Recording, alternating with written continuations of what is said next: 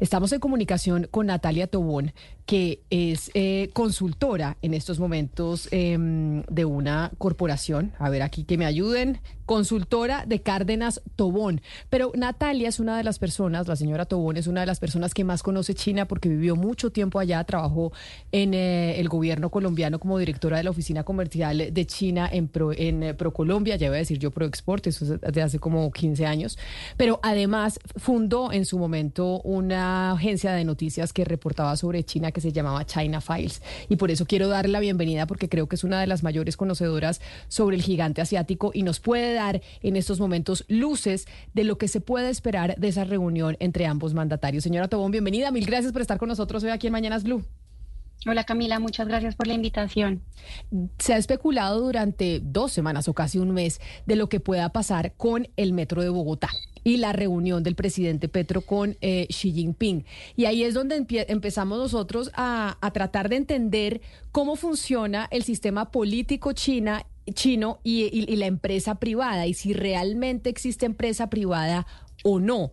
Y ahí entonces empieza la pregunta más básica y es, ¿el presidente Xi Jinping le puede decir a la empresa que hace el metro en Bogotá, le puede dar algún tipo de orden porque llegó a un acuerdo o negociación con el eh, presidente Gustavo Petro?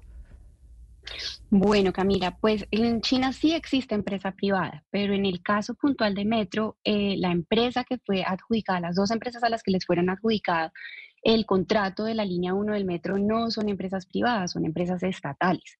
Es decir, responden a las políticas del gobierno chino y tienen una gobernanza corporativa, pero que va dirigida desde el gobierno eh, chino. No obstante, eh, el acuerdo al que se llegó con el metro, con la línea 1, fue un proceso de licitación y fue un contrato firmado entre el distrito y las dos empresas del metro, que son China Harbor y que son Xi'an Metro. En ese sentido, son es un proyecto que está firmado y está amparado bajo un contrato.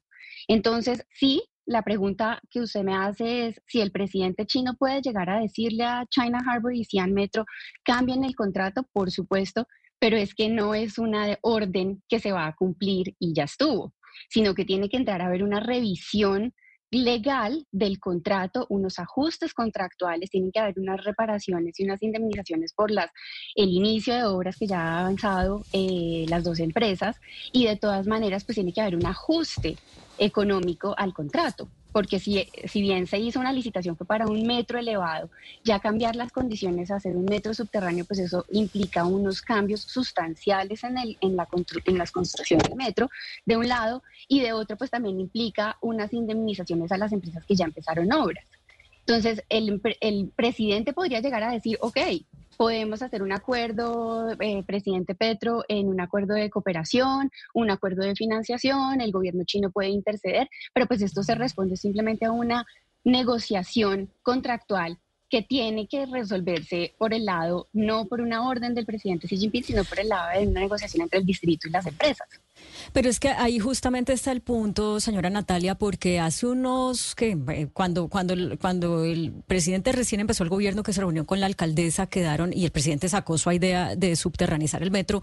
Acuérdese que hicieron unos estudios y al final esos estudios arrojaron cinco posibilidades de las cuales creo, si mal no recuerdo, había dos eh, de subterranizar y una que la misma empresa dijo, pues esa es viable, solo que costaría X eh, plata más, ¿cierto?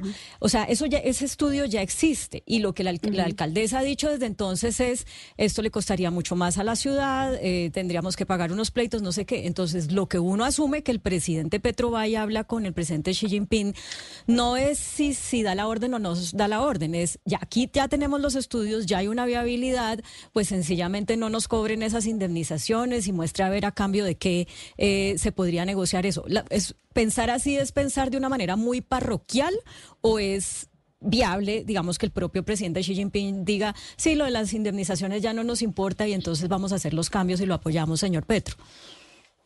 Claro, todo es viable, todo es viable y esto es un tema de negociación.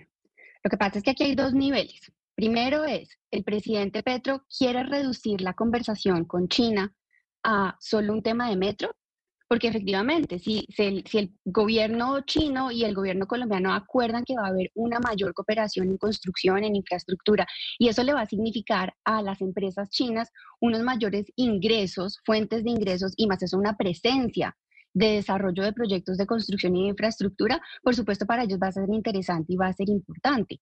Ahora, realmente desde la perspectiva del gobierno chino, el tema del metro es un, es un tema mínimo que es bastante nimio para todo lo que puede llegar a ser una negociación bilateral de países. Entonces, por supuesto, si el presidente Petro quiere llegar a hacer un acuerdo y va a plantear que a partir de estas exoneraciones de las indemnizaciones eh, va a ofrecer otras cosas a cambio, pues van a llegar. Evidentemente, esto no va a ser una decisión que se va a tomar en una reunión que va a tener el presidente Xi Jinping con el presidente Petro, porque si bien estos, estas empresas son estatales, tienen una gobernanza corporativa que se respeta. Y no es que el presidente Xi Jinping pueda indicar tajantemente qué se debe hacer y qué no se debe hacer. Esto deriva de unas conversaciones políticas, de unas conversaciones estratégicas que el gobierno chino va a decidir si quiere o no meterse y tomar posición dentro de una discusión entre el presidente Petro y la alcaldesa Claudia López o pues el distrito o el gobierno nacional. Y en este sentido, pues hay que revisar ya internamente con las empresas vinculadas al tema de metro si les corresponde o no y van a aceptar también dentro de su, de su propia empresa el no recibir ciertas indemnizaciones. Entonces, ¿qué puede pasar? Que la, empresa eh, Metro dice, aceptamos el cambio del contrato, aceptamos las nuevas condiciones, eh, eximimos las, las indemnizaciones, pero el gobierno chino tendría que entrar a reparar a esta empresa por las, eh, los inicios de obras que ya, ya, avanzaron. Claro, y usted dice que alguien tiene que cubrir, cubrir, ese costo. Claro, pero usted dice que eso sería interesante para China si pudieran hacer otros temas de infraestructura en Colombia. Y dentro de las comunicaciones que ha enviado la presidencia de la República, precisamente dicen que uno de los objetivos de esta visita y del encuentro con el presidente Xi Jinping es relanzar la red férrea nacional, que es una de las cosas que quieren hablar. Recordemos que el presidente presidente incluso en campaña dijo que él quería hacer un tren que fuera desde Buenaventura hasta Barranquilla, Oscar, ¿cierto? ¿Era Buenaventura Barranquilla o Buenaventura Cartagena? Buenaventura Barranquilla. Buenaventura Barranquilla. Buenaventura Barranquilla. Y lo vuelve a mencionar en la comunicación que manda desde la presidencia de la República. Esa negociación que seguramente es lo que se está hablando en estos momentos en China y lo ha anunciado además la presidencia de la República es cómo la industria china puede venir a generar mayor infraestructura aquí en nuestro país y ahí entro a hacer, eh, hacerle una pregunta política. ¿Qué implicaciones tiene? Colombia en anteriores gobiernos había sido muy reacia a recibir realmente la inversión eh, china en nuestro territorio, pero parece que eso quiere cambiar el presidente Gustavo Petro. El hecho de que él quiera hacer esa negociación, ¿qué implica para nuestro país? Pues hay dos cosas. Una, una primera precisión es, China es el principal inversionista de Asia en Colombia. Nosotros sí recibimos mucha inversión china, no solamente en proyectos de infraestructura, sino que tenemos presencia de empresas chinas en el sector de tecnología, en el sector de manufactura, de alimentos.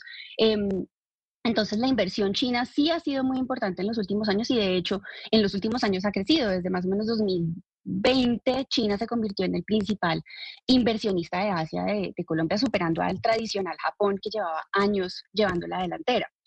Eh, hoy en día, dos de los proyectos más importantes de infraestructura los fueron adjudicados a empresas chinas, que son Regiotram de Occidente y la línea 1 del metro, y varias empresas chinas han estado buscando cómo participar en las distintas licitaciones de infraestructura y de energía que se han abierto en el país y están siguiendo proyectos pues, importantes como, por ejemplo, Petear Canoas o en su momento la planta regasificadora del Pacífico y demás proyectos.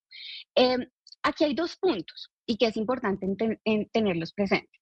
Para las empresas chinas, Colombia es un país muy importante en oportunidades de desarrollo de infraestructura, pero al mismo tiempo reconocen la seriedad y, digamos, no dificultad, pero sí requisitos estrictos que se, se, tienen para los distintos proyectos de infraestructura en licitación abierta, pues licitación pública. Y ellos ya han aprendido cómo licitar y cómo participar. Eh, estas licitaciones pues a veces simplemente toman el mejor postor y en temas de precios y en temas de experiencia y así son adjudicados estos proyectos. Otra opción es hacer contratos que son llave en mano, los contratos que son conocidos como EPC, y estos contratos ya son financiados en su mayoría o en su totalidad por el gobierno o se pide entonces financiación a las empresas, a los bancos estatales o a las mismas empresas chinas que a través de las empresas chinas se piden préstamos a los bancos em, públicos de China, como el Banco de Desarrollo o como el Exim Bank. Entonces, en ese sentido, si el gobierno colombiano hoy decide que ya no se va a, establecer una relación con las empresas chinas de licitación, sino que al contrario, todos estos proyectos de las líneas ferras van a ser proyectos EPC, es decir, no va a haber una persona que se encargue de esa, de esa concesión por los años que, que se otorguen, 20, 25 años. En ese sentido, pues ya estamos hablando de otra negociación y estaríamos hablando como los otros grandes proyectos que se han visto en Latinoamérica que son entregados a las empresas chinas y en ese sentido casi es una designación. Con, este precedente, en el caso en el que se profundice mucho las relaciones con el sector privado en China, que se haga grandes negocios, como hoy en día, por ejemplo, se hace con México, con Estados Unidos, tiene que haber como un cambio de mentalidad o de chip por parte del empresariado colombiano. Eh, se lo pregunto porque eh, uno entonces concluye que uno también está negociando es con, el gobierno chino y en la mitad hay un montón de cuestiones políticas y de intrigas, pues que no es tanto así con los Estados Unidos, que, se negocia con una empresa y punto. O, o, o usted cree que es igual o si hay que hacer como un cambio de mentalidad? Pues es que aquí hay dos niveles, o sea, y de nuevo hay, hay, hay siempre es la invitación a pensar en, en, China no a través de la demonización que se ha tratado de hacer en Occidente, sino entender que con China hay un gran ramillete de opciones de trabajo y de cooperación. Y en ese sentido, ¿qué es? Por ejemplo, si estamos hablando que son empresas estatales de nuevo, estas son empresas que se rigen bajo un gobierno corporativo propio de las empresas. Tienen una junta directiva, tienen un presidente designado, tienen, tienen representantes en los distintos países a los que atienden que responden bajo una, lógica de indicadores. No son unos eh, designados políticos a dedo, sino que también son unas personas que son altamente capacitadas y que son empresas que tienen la mayor innovación en términos de infraestructura. Entonces, decir que la empresa china estatal de infraestructura va a entrar a participar de, las, de, la construcción de las líneas férreas, pues es una gran oportunidad.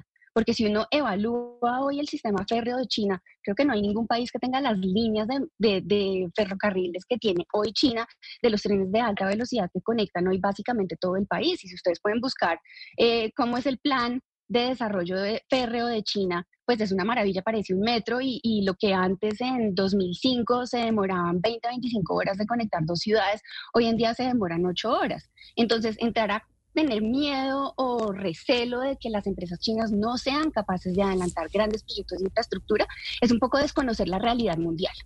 Y, es, y eso es a primera vista muy fácil de comprobar yendo a China y revisando el nivel de infraestructura que se maneja en este país.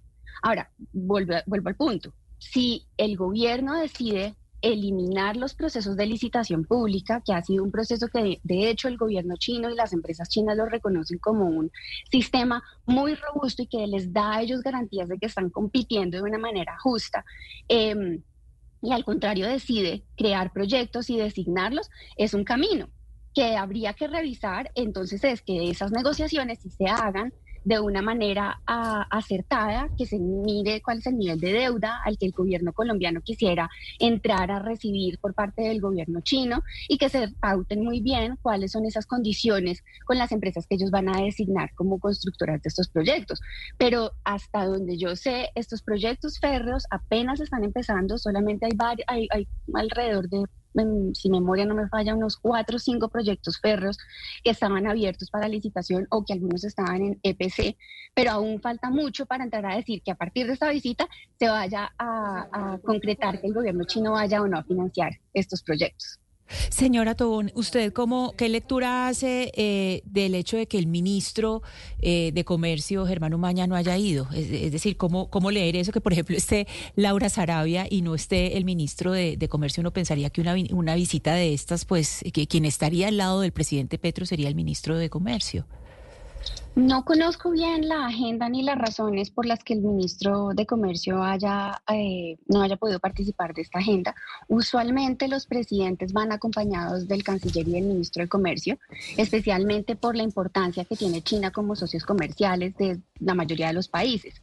En el caso colombiano, China es su segundo socio comercial y precisamente se está negociando y se está apuntando a abrir el comercio con China de una manera diferente a eh, abrir la canasta exportadora hacia China y poder entrar a tener una negociación de que hayan más productos colombianos del sector agroindustrial que sean permitidos en, China. Actualmente tenemos una, posibilidad muy baja de exportación de productos eh, agroindustriales. Se limitan a tener eh, pues, café, banano, em, carne de res y aguacate. Son solamente cuatro productos que podemos exportar y pues la idea sería para poder precisamente balancear las exportaciones colombianas eh, hacia China o la balanza comercial con China, pues la idea sí sería tener un mayor número de productos aprobados. De igual manera, se venía hablando desde hace mucho tiempo en reactivar la Comisión Mixta de Comercio. La Comisión Mixta de Comercio se hizo el lunes pero sí se esperaría que eventualmente el ministro Maña pueda viajar a China para reunirse con su homólogo y así de esta manera expresarle al gobierno chino que pues es un país importante, que se quiere estrechar mucho más las relaciones y elevar la discusión de la Comisión Mixta de Comercio para que sí se puedan eh, tratar temas de, de alta injerencia en las relaciones bilaterales. Con China y creo que esto es algo que nos ha costado mucho como país entender, es que tenemos todas las oportunidades de negociar. Ellos son un país, eh, el gobierno chino es un país es muy pragmático y para ellos eh, las opciones de cooperación son básicamente eh, un gana-gana. Entonces siempre van a buscar cuál es la, la, situación que mejor le pueda beneficiar a las dos partes. Por lo que entrar a negociar eh, accesos de mercado, un mayor número de eh, volumen de compras de productos no energéticos, sino eh, poder abrir y precisamente diversificar la canasta exportadora, pues va a ayudar mucho a precisamente balancear, que era uno de, los comentarios que hacía el presidente Petro al llegar, y era balancear esta balanza, pues equilibrar la balanza comercial. Pero el, para eso se necesita también voluntad política, y la voluntad política como el gobierno chino lo es, que es un gobierno en donde los líderes, los de altos, los altos mandos, son los que tienen una mayor relevancia, pues sí se necesita tener una, una un diálogo de alto nivel. Entonces esperaría que eventualmente el presidente, el, el ministro Maya pueda viajar a China. Pues la noticia es esa, que el presidente Gustavo Petro está en ese encuentro con el eh, presidente Xi Jinping en China, un encuentro bilateral importantísimo y que es la agenda del mandatario en estos momentos. Natalia Tobón, exdirectora de la Oficina Comercial de China eh, de ProColombia, mil gracias por estar eh, con nosotros, por habernos dado luces de, bueno, cómo piensan, cómo funciona el, el, Estado chino, que pues es tan distinto al nuestro y por esa razón es importante pues empezar a comprender cómo se pueden hacer esas negociaciones. Y me quedo con lo que acaba de decir, que el gobierno chino es pragmático y que hay todas las posibilidades para, para negociar y que esa es una buena alternativa para el gobierno colombiano. Mil gracias por estar con nosotros. Un gusto, que estén muy bien. Buena mañana.